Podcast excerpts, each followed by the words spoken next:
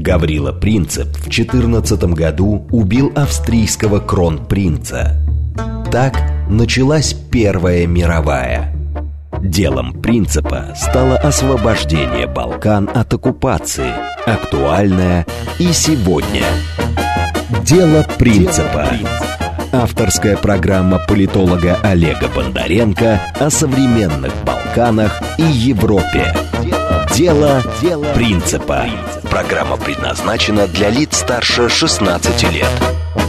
Добрый вечер, дорогие друзья. С вами я, Олег Бондаренко. Как всегда, по четвергам в 9 вечера мы с вами говорим про Балканы в программе «Дело принципа» совместном продукте радиостанции «Говорит Москва» и портала balkanist.ru. У нас работает смс-портал для ваших сообщений по номеру плюс семь девять два пять э, четыре восьмерки девяносто четыре и восемь. Телеграмм для сообщений говорит МСК-бот. А, телефон студии прямого эфира. Вы можете звонить, задавать ваши вопросы, э, давать комментарии. 8 495 7373 94 8. А, и также, насколько я знаю, нас показывают во ВКонтакте и на Рутюбе, а вот на Ютубе нас не показывают, потому что Ютуб у нас закрыт. А, сегодня у нас в гостях, в общем, уже не впервые, наверное, знакомый вам, если кто-то нас постоянно слушает, эксперт, один из лучших в России балканистов, доктор политических наук, директор Центра э, Черноморско-Средиземноморских исследований Института Европы РАН Екатерина Геннадьевна Энтина. И профессор. А, и профессор, да, и, конечно, профессор, профессор Высшей школы экономики Екатерина Геннадьевна Энтина. Или просто Катя. Да. А, говорить мы будем о докладе. Ну, начнем с этого, да? Сегодня, кстати, вот прям сегодня в независимой газете вышел на целую полосу большой доклад а, под названием «Новая балканская реальность. Перемены на шахматной доске европейской геополитики». Этот доклад написала Екатерина Энтина в соавторстве с Никитой Бондаревым и вашим покорным слугой. Но задала а, планку именно, а, Катя, твоя... Мой пафос. И пафос, и все-таки твои мысли. Твои мысли о том, во что сейчас превратился Евросоюз, как прежде привлекательная модель, в том числе для Балканского полуострова. Твои мысли о том, а, почему евроинтеграция завершена, евроинтеграция для а, Балканского полуострова в частности. Твои мысли о том, почему Сербия не могла быть более пророссийской вот в нынешней критической ситуации проведения спецоперации на Украине, чем она себя вела. Я попросил бы тебя изложить эти мысли угу. обстоятельно, вот прежде всего, давай начнем вот сначала. Давай с ЕС начнем, да. А, э, что э, важно понимать? Мы, безусловно, сейчас видим а, то, что идейно Европейский Союз э, стал гомогенным. А, насколько это явление тактического или стратегического характера а, именно с точки зрения идейной гомогенности покажет время. Мне кажется, что а, говорить о том, что это явление долгосрочное, преждевременно, и есть несколько ну, абсолютно четких признаков того, что а, сегодняшняя ситуация при тактической консолидации внутри Европейского Союза, а, она уже привела и приведет к прорастанию все большего и большего числа трещин а, внутри Европейского Союза именно с точки зрения, а, во-первых, общей внешней политики и политики безопасности, а, а второе, это с точки зрения подходов к расширению Европейского Союза, по которым и так было, в общем, довольно много неоднозначных трактовок и недопонимания между странами-членами ЕС. А, итак, почему значит, мы считали, что до этого а, Европейский Союз был а, не гомогенен с идейной точки зрения. Если мы возьмем наш с тобой любимый Балканский регион, то мы увидим, что еще фактически полгода назад, даже на самом деле меньше, 3-4 месяца назад, страны Балканского региона, входящие в Европейский Союз, они с точки зрения присоединения к антироссийским санкциям скорее следовали формальной солидарности внутри ЕС, чем действительно там глубоко душевно ее разделяли. Возьмем Словению, возьмем Хорватию. И та, и другая присоединились к антироссийскому пакету санкций в миним...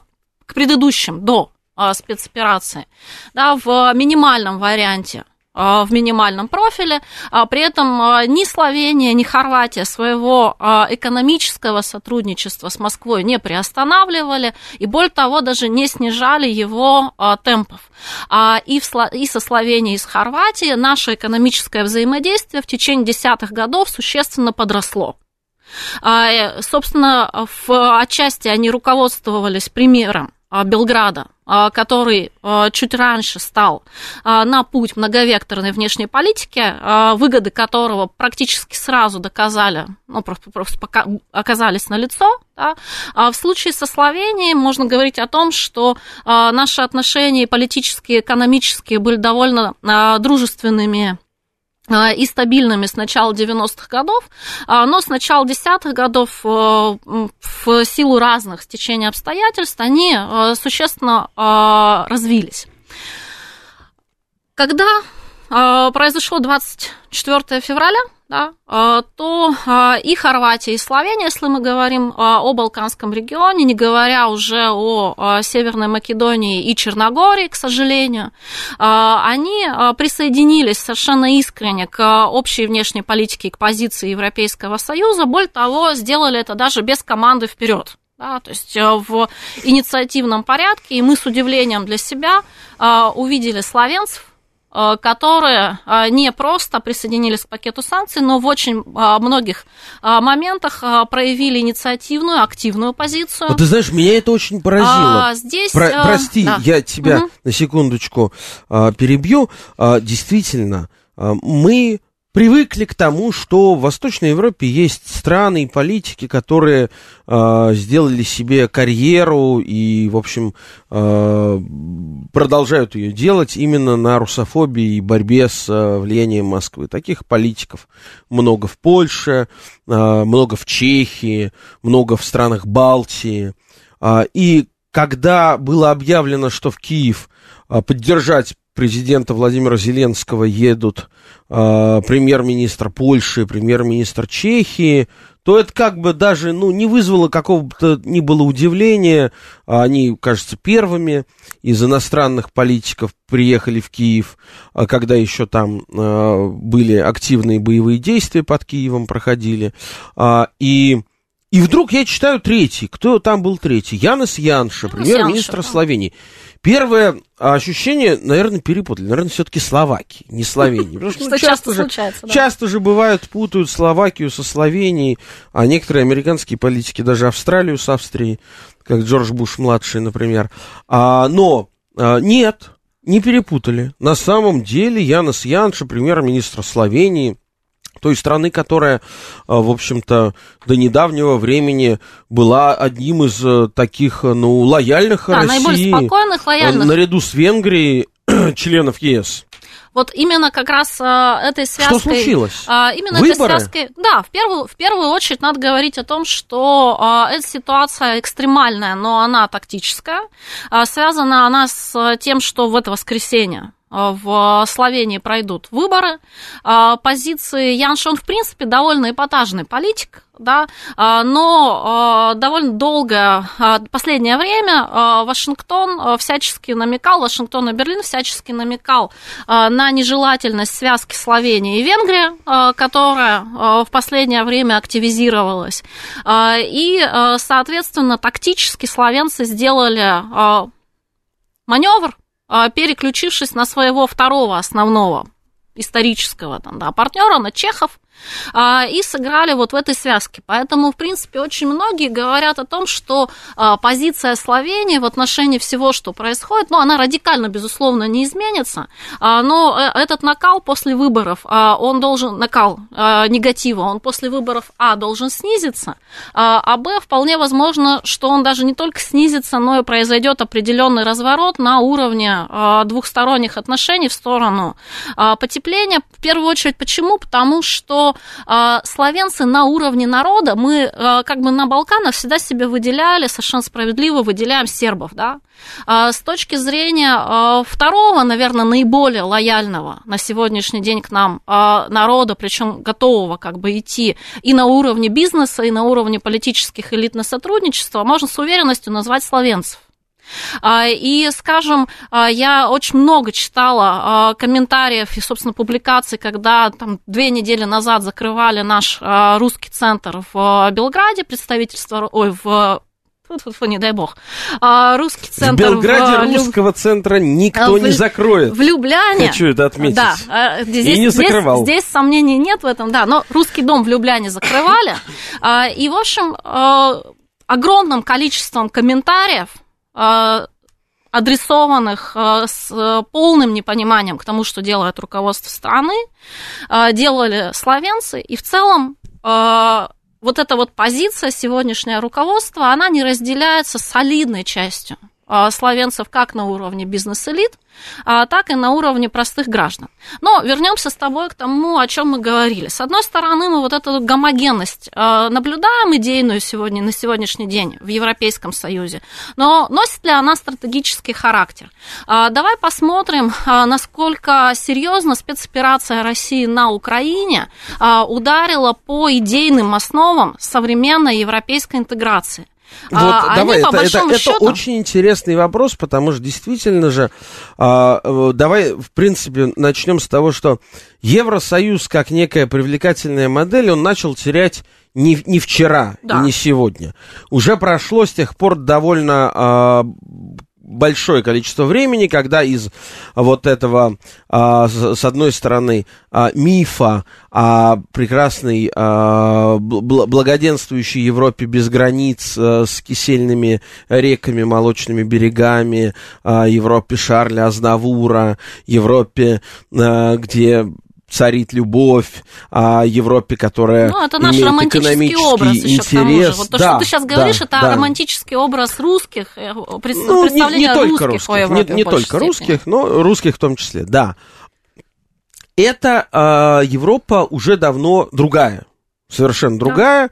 Да. А, можно сказать, что, наверное, в том виде она закончилась, ну, как минимум, а, где-то года до 2014, а, по крайней мере, до первого серьезного миграционного кризиса, который случился в 15 годах, в 15-16 годах.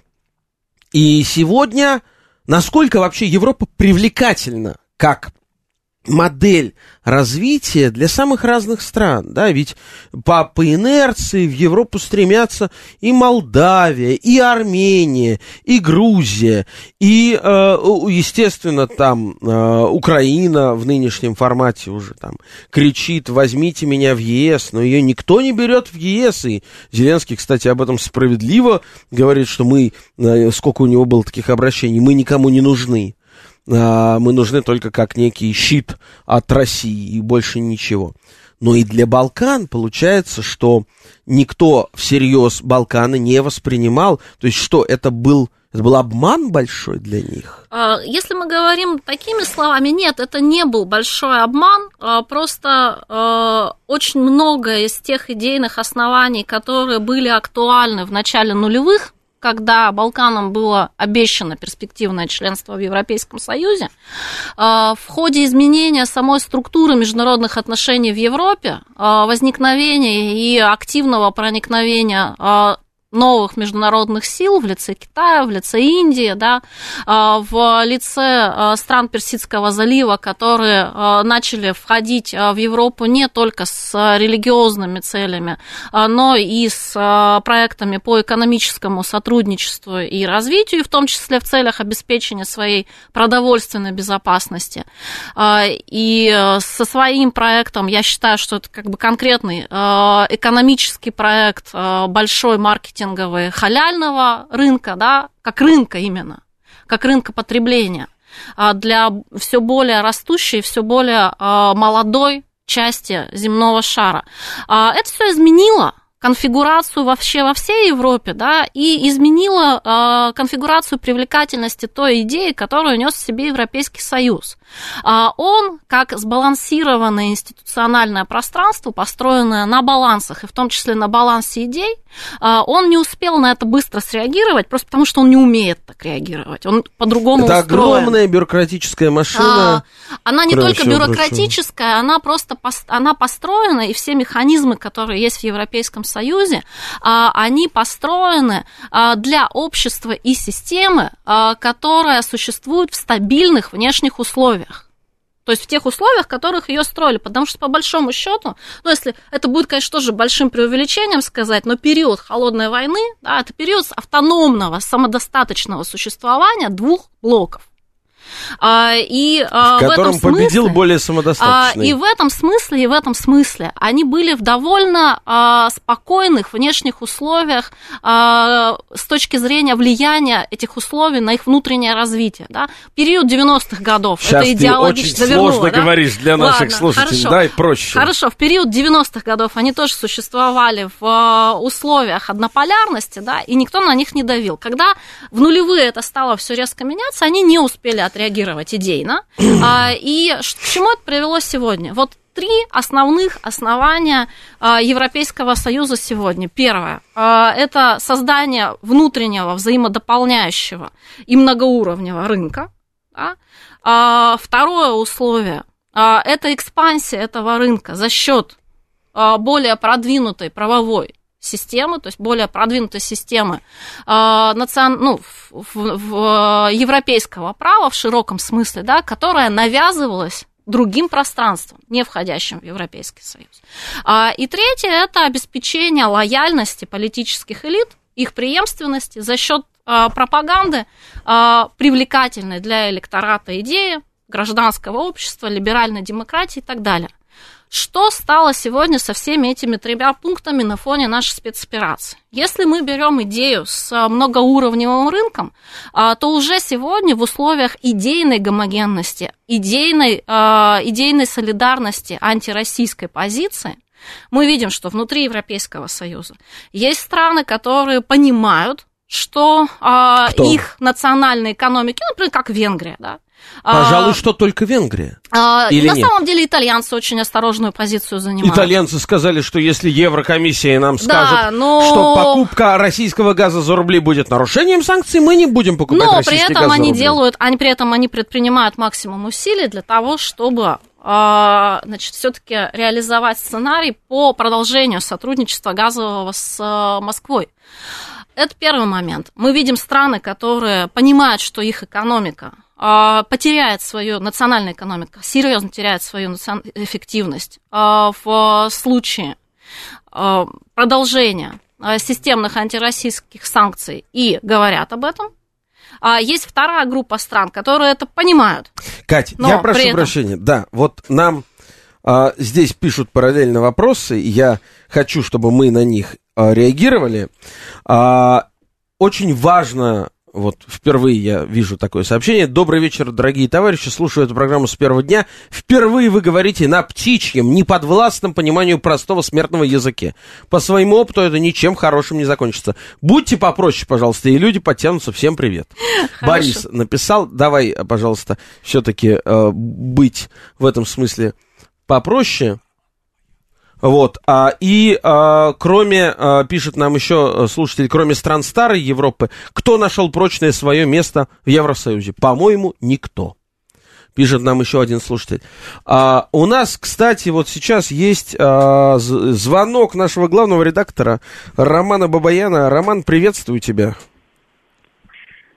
Алло, алло, добрый вечер. Привет. Да, слышно нормально меня? Да, да. А, я прошу прощения, что я вот так вот влез в эфир, да, но, как говорится, опять не могу молчать. Да. Я просто, да, эм, э, по первому буквально заходу, который у нас был, когда мы говорили про Словению, а, тоже хочется вставить свои пять копеек. А, я точно так же, как и ты, Олег, да, когда на самом деле увидел, все заявления там руководства Словении, потом а, те шаги, которые там начал совершать премьер-министр Словении, сказать, что я был удивлен, это ни, ничего не сказать. А, но ты понимаешь, смотри, какая штука. Я вот согласен с нашим уважаемым гостем, что подавляющее большинство, я, вернее как, я думаю, что таких людей действительно подавляющее большинство, я имею в виду словенцев, а их всего 2 миллиона 100, а, все население страны, да, что эти люди точно не поддерживают решение а, руководства. Почему? А, вот буквально летом да, я там э, весной, летом, там несколько раз, как говорится, туда ездил, и вообще, в принципе, Словения – это та страна, куда я вот э, приезжаю регулярно, ты это прекрасно знаешь. А, летом, например, вся Любляна была в российских флагах. Да и не только Любляна, там Порто-Рош, Пиран, то есть вот это вот все Адриатическое побережье, все было в российских флагах, потому что там были какие-то дни России, центре Любляны, прям вот в самом центре наши гости, и ты, наверное, знаешь эту площадь, где они обычно там да, устраивают да. всевозможные митинги, да. Там была грандиозная концертная площадка, выступали наши певцы, выступали а, наши артисты, там были театральные постановки и так далее, и так далее. Сказать, что отношение теплое и хорошее к нам в Словении, а это, это даже ничего, как говорится, не сказать. Плюс ко всему, плюс – люди, значит, смотри, что они говорят. Это же коронавирусная история. Была коронавирусная история, да, Словения была в жестком, совершенно в ужасающем э, состоянии кризиса, потому что остановилось практически все. А, она себя пози позиционировала всегда, Словения, как та страна, э, страна, которая занимает одну из самых первых позиций по э, уровню качества жизни в Евросоюзе. И вот эта самая страна, которая м- огромный процент, там, доходный процент там, бюджета, да, Словения, строился на туризме, а, на привлечении там, а, там людей, чтобы они приезжали, отдыхали, лечились, просто путешествовали и так далее, и так далее, во времена коронавируса они оказались в жестком кризисе. И тогда, тогда власти Словении приняли решение, я вот напоминаю тебе, да, они стали запускать, они приняли решение, что они открывают страну для людей с а, прививками «Спутник Ви». Да. То есть, в первую очередь, для нас, для россиян. И наши люди туда поехали. Наши люди поехали в Словению, и они просто готовы были памятник ставить нашим людям. Вот разговариваешь там с владельцем кафе, разговариваешь там с владельцами отелей, Э, с людьми, которые работают в рентекаровских э, компаниях, с представителями Адри, авиакомпании их. Они все говорили, что на самом деле только благодаря этому решению Словения окончательно не угу. утонула, потому что хоть пошли хоть какие-то деньги, не, умер, не умерли отели, потому что когда они ввели только эти коронавирусные все ограничения, практически все отели в культовых местах, и на побережье, и в районе Бледа, а, в Альпах. Там, ну, в общем, вот в эти, во всех этих туристических местах все отели закрылись. А, треть людей было уволено. Оставшиеся люди, которые оставались из персонала этого отеля, сокращены были зарплаты, они получали максимум там 60 70% от денежного удовольствия, а у них у всех кредиты, как они говорят, понимаешь, семьи и еле-еле, собственно, выживали. И когда снова поехали наши, они просто вздохнули. То же самое, аналогичная была история с соседней Хорватией. Но если там а, на поведение Хорватии можно, как говорится, не особо обращать внимание, да, с учетом, как говорится, предыстории, да, всей хорватской, и мы прекрасно, в принципе, понимаем, почему хорваты себя повели вот так, как они себя повели, то то, что делает Словения, без предупреждения, знаешь, как черногорцы, да, их никто не просит, а они там а, начинают объявлять санкции. Роман, и, здесь, а, здесь да, все да. просто, и вот мы да. с Екатериной это обсуждали. Дело в том, что там через три дня будут выборы, и Янос Янши, нынешний премьер-министр Словении, а, человек, у которого, ну, в общем, а, не то чтобы полная уверенность, что он сохранит этот пост, он решил показать, какой он весь из себя герой, как он не боится поехать в Киев, поручкаться с Зеленским, Зеленским, но в первую очередь просто приехать в город, который находится Олег, в полуосадном а положении. Что вот ровно эта самая штука и взорвет на самом деле его позиции перед выбором. Потому Вполне что возможно. людям абсолютно наплевать, поехал он в Киев или не поехал. Они знают, что он сделал все для того, чтобы больше российские люди, рос- россияне, российские деньги, российские туристы не приехали в Словению. И а, когда человек, который там, я не знаю, в магазине там торгует какими-то шмотками, и заходишь, начинаешь там по-русски с ним разговаривать, он говорит, если вы у меня что-то купите, то я просто вам скажу открытым текстом, что вы спасете мне мой бизнес, понимаешь? Роман, вынужден тебя прервать, потому что новости. Дело принципа.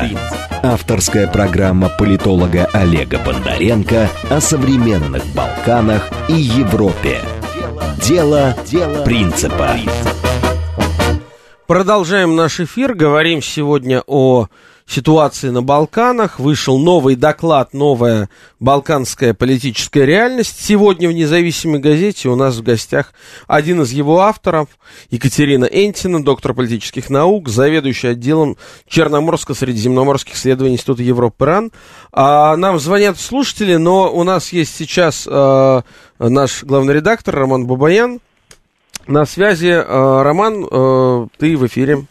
Да, я прошу прощения, да, у Екатерины, да, я съедаю ее драгоценное время, но я так быстренько. А, я просто закончить мысль.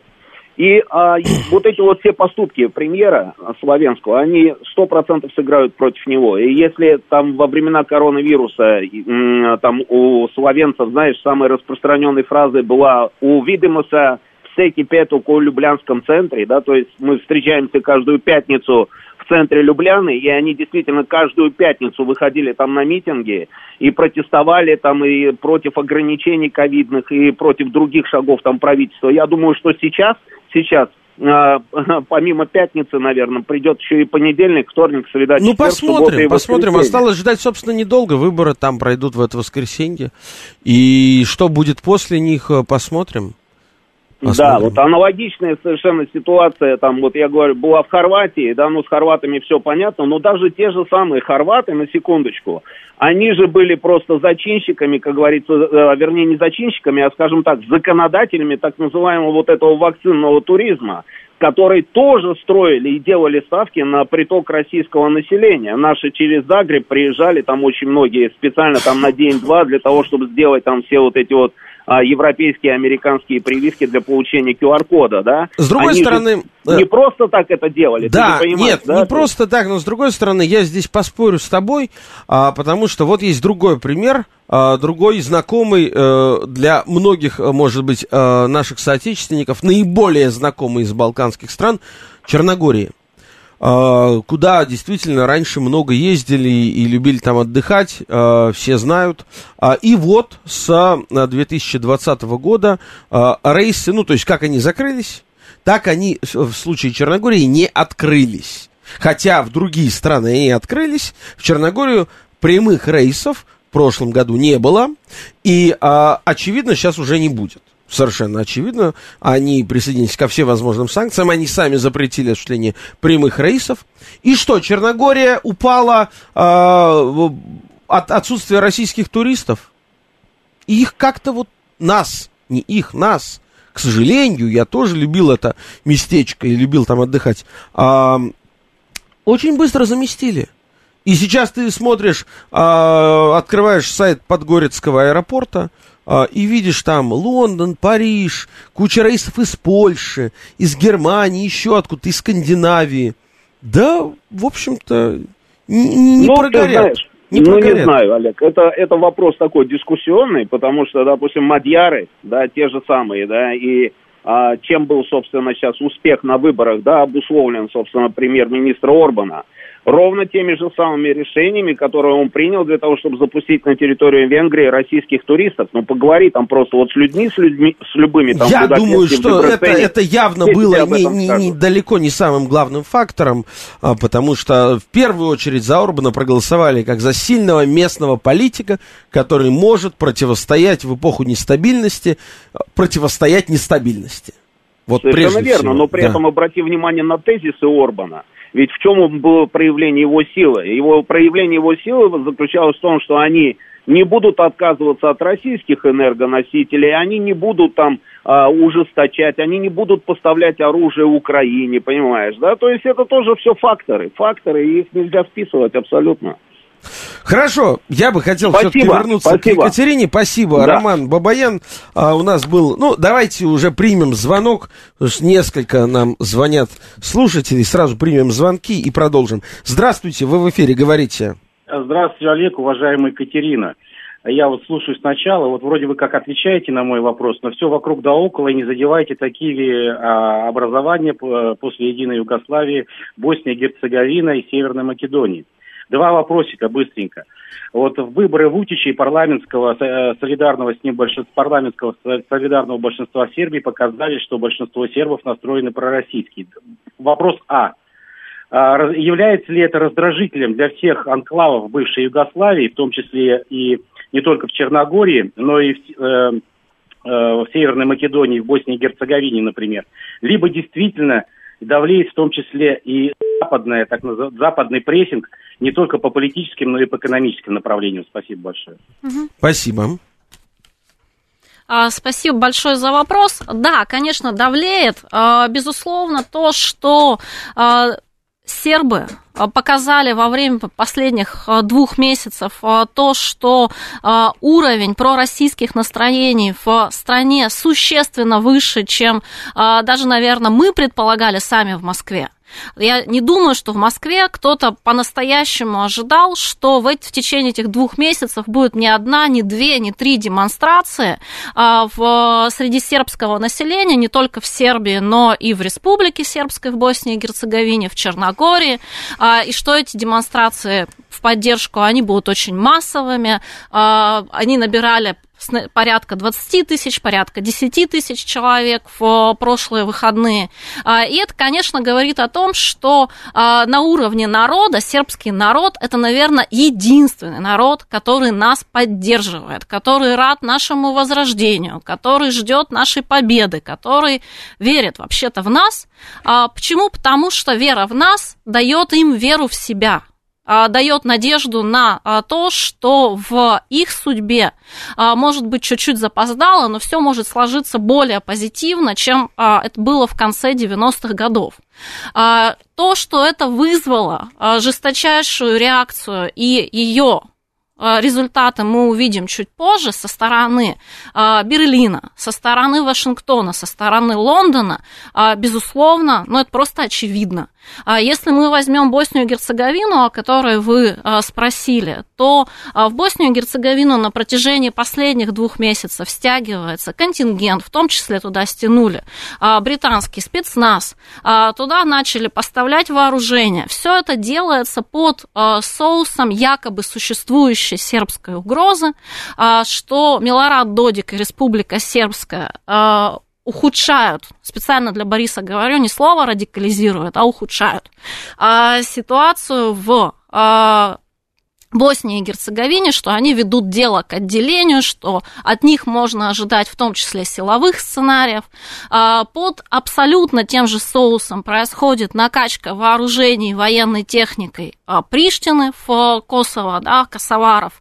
А, точно так же под соусом существу, якобы существующей сербской угрозы. Хотя ну, для любого здравомыслящего человека совершенно очевидно, что сегодняшний момент момент а, сербы, даже если бы очень хотели, они бы не стали использовать для того, чтобы каким-то ну, вот, образом А вот их оппоненты решать. так не считают. Ну, безусловно, их оппоненты не считают так. Самое плохое в этой ситуации, что э, их оппоненты э, фактически владеют информационным пространством, медийным пространством в Балканском регионе. Абсолютное большинство а, крупных медиаканалов, оно так или иначе ну, уходит это, концами это к Западу. Есть еще один звонок. Ростислав, здравствуйте, вы нас слышите? Алло, не слышно. Да? Хорошо, а вот, вот, вот, да. Ростислав, говорите, здравствуйте. Да, у меня тоже есть вопрос. Вот во времена Холодной войны и Андрея Горомыка на седьмом этаже МИДа Запад проявил стратегическое терпение – ну и проводил еще агитацию, ну, скажем, через Мюнхенскую радиостанцию. И Советский Союз, он дождался Запада, Советский Союз проиграл, но даже Берлинская стена упала. Вопрос, вы не думаете, что Западу еще пока есть чем ответить, э, что, допустим, стратегически, что, что мешает, допустим, запустить передатчики бывшей Мюнхенской, ныне Пражской радиостанции, вот в Готовских немецких горах, можно в Финляндии добавить вещание на Питер, и рано или поздно доверие... Да запустят, я думаю. Конечно. Запустят. Запустят. Да. Я, я думаю, что до, до, доверие к Лаврову будет примерно как доверие к Громыку, то есть, ну, в принципе, у самих россиян, и будут э, желать смены его. Спасибо, такого... спасибо, Ростислав. Услышали ваше мнение. Еще один звонок тоже хочу услышать. Здравствуйте, говорите. Вы в эфире. А, Добрый вечер. Добрый. Вы знаете, я, конечно, не такой э, крутой специалист, э, как э, ваши гости. Э, мои знания о Балканах крайне такие редкие. Но я хочу спросить вот такую общую. Дайте, пожалуйста, общую оценку.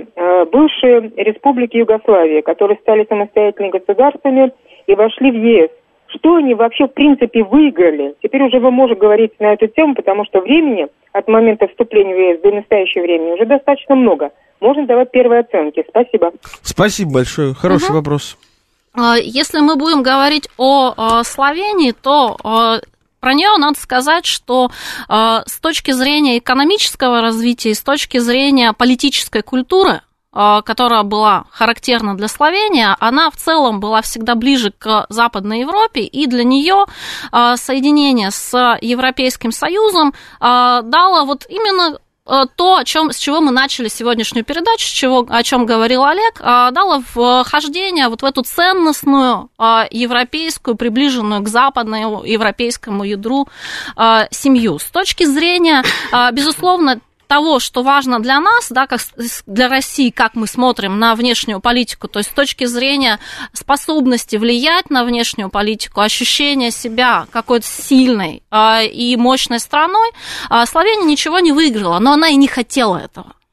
А, Если мы говорим о Хорватии, то для Хорватии было крайне важно уйти от того, чтобы их связывали, эту страну связывали с балканской страной. Им было крайне важно с точки зрения политических соображений, с точки зрения ожиданий народа а, оторваться от сербов, а, от такого как бы младшего политического брата Белграда, который Младшего. всегда себя, да, младшего, Не старшего. не старшего, который всегда Почему? себя, который всегда в сравнении с Белградом а, всегда же была на уровне социалистической Югославии, это конкуренция. Да. А Загреб страшно раз- раздражало то, что Белград является политическим центром и мощью, а, при том, что экономически Хорватия была сильнее.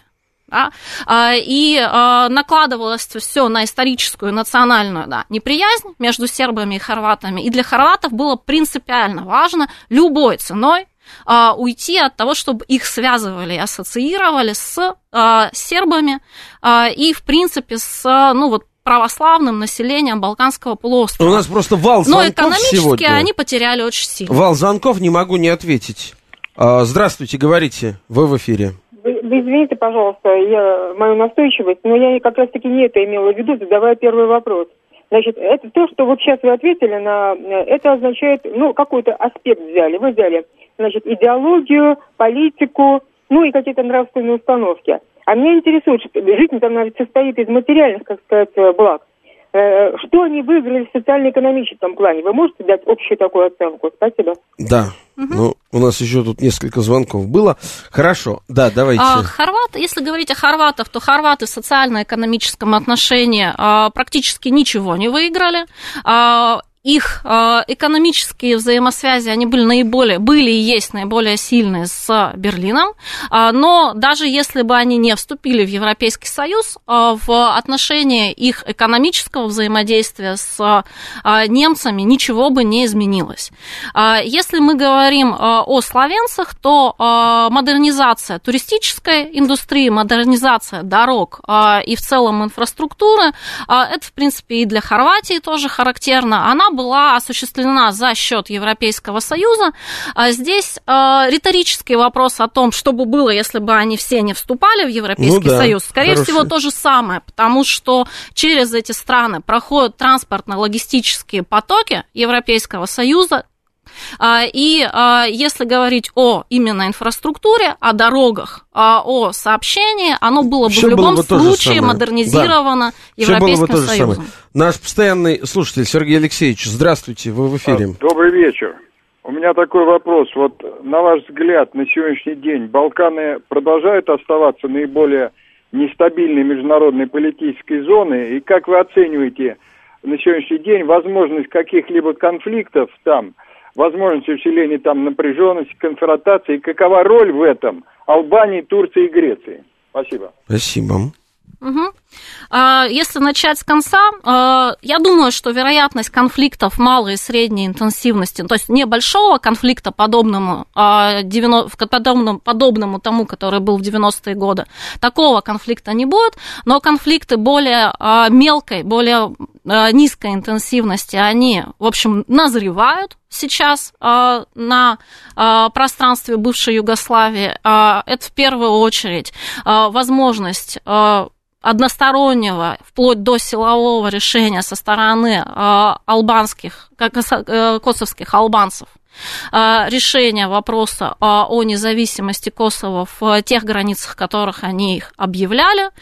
Это первый момент. И второй момент – это вопрос ускоренный натоизации Боснии и Герцеговины, Что централизации, вступления в НАТО, а, куда стремится Федерация Боснии и Герцеговины.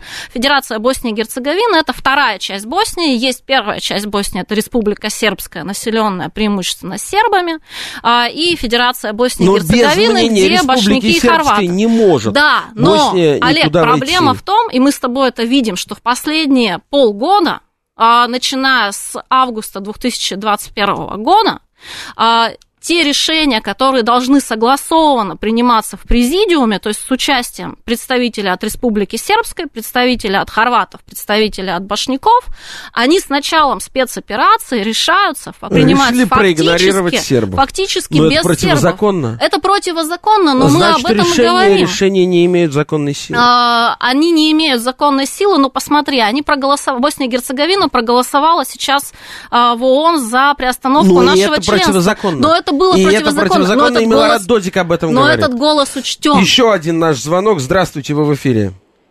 Здравствуйте. А скажите, пожалуйста, вот вы что-то говорите все про туризм, прочее, а как вот мне именно Словения сейчас вот в нынешнем своем виде увязана промышленным своим производством с Европой? Потому что я, насколько знаю, знаменитый Лан словецкий, там строят корпуса там композитные, чуть ли не до пол Южной Европы. Спасибо. То Спасибо. есть вот, э, вот это как-то, оно существует, связь? Хорошо. Сейчас и сразу еще один звонок возьму, чтобы уже... Здравствуйте. Да, а- а- Олег, здравствуйте. Здравствуйте, уважаемая Екатерина. У меня два кратеньких вопроса. Меня воодушевляет еженедельная манифестация сербов в поддержку России, спецоперации. Но, тем не менее, Вучич все время говорит, нам грозят санкциями. Готовы ли сербы страдать за нас?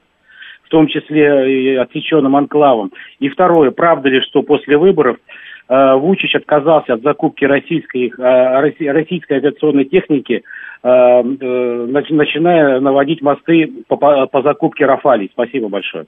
Спасибо большое. Ну, по последнему я вам сам могу сказать, что это не так. Да, это не... Никакой, никакой авиационной техники он, не, во-первых, не планировал закупать.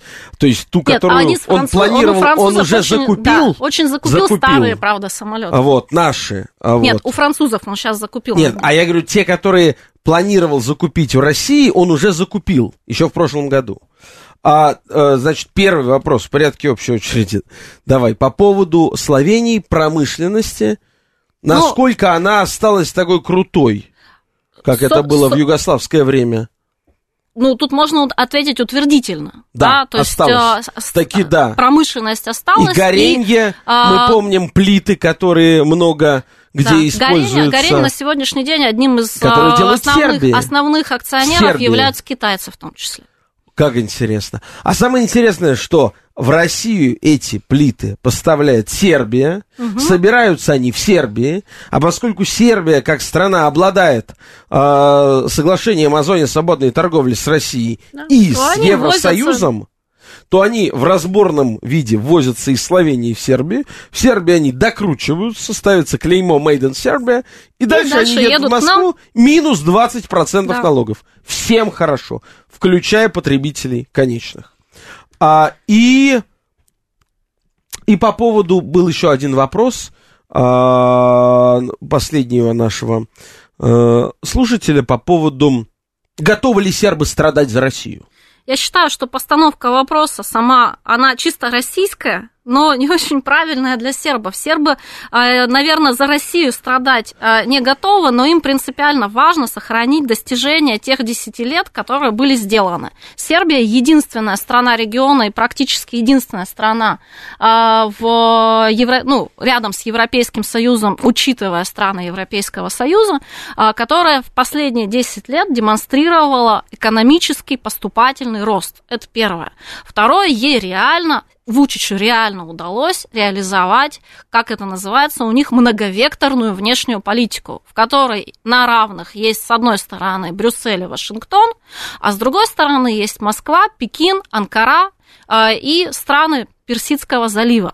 А, это То есть создает, стать мостом да, между Востоком и Западом. Это создает, да, это создает мост между Востоком и Западом. А, сейчас Вучич двинулся в том числе осваивать рынки Северной Африки, и это очень перспективный рынок. Для этого ему кровно необходимо сохранять баланс а, между позицию моста. А, позицию моста. Да. Соответственно, говорить о том, что сербы могут ввести против нас санкции, а, наверное, я бы не стала, и я бы этого не ожидала, но не только и не столько потому, что они очень любят нас, хотя они нас очень любят и искренне поддерживают, а потому что в противном случае это обрушит их логику внешней политики. Последний звонок, который я на сегодня хочу принять. Здравствуйте, говорите вы в эфире.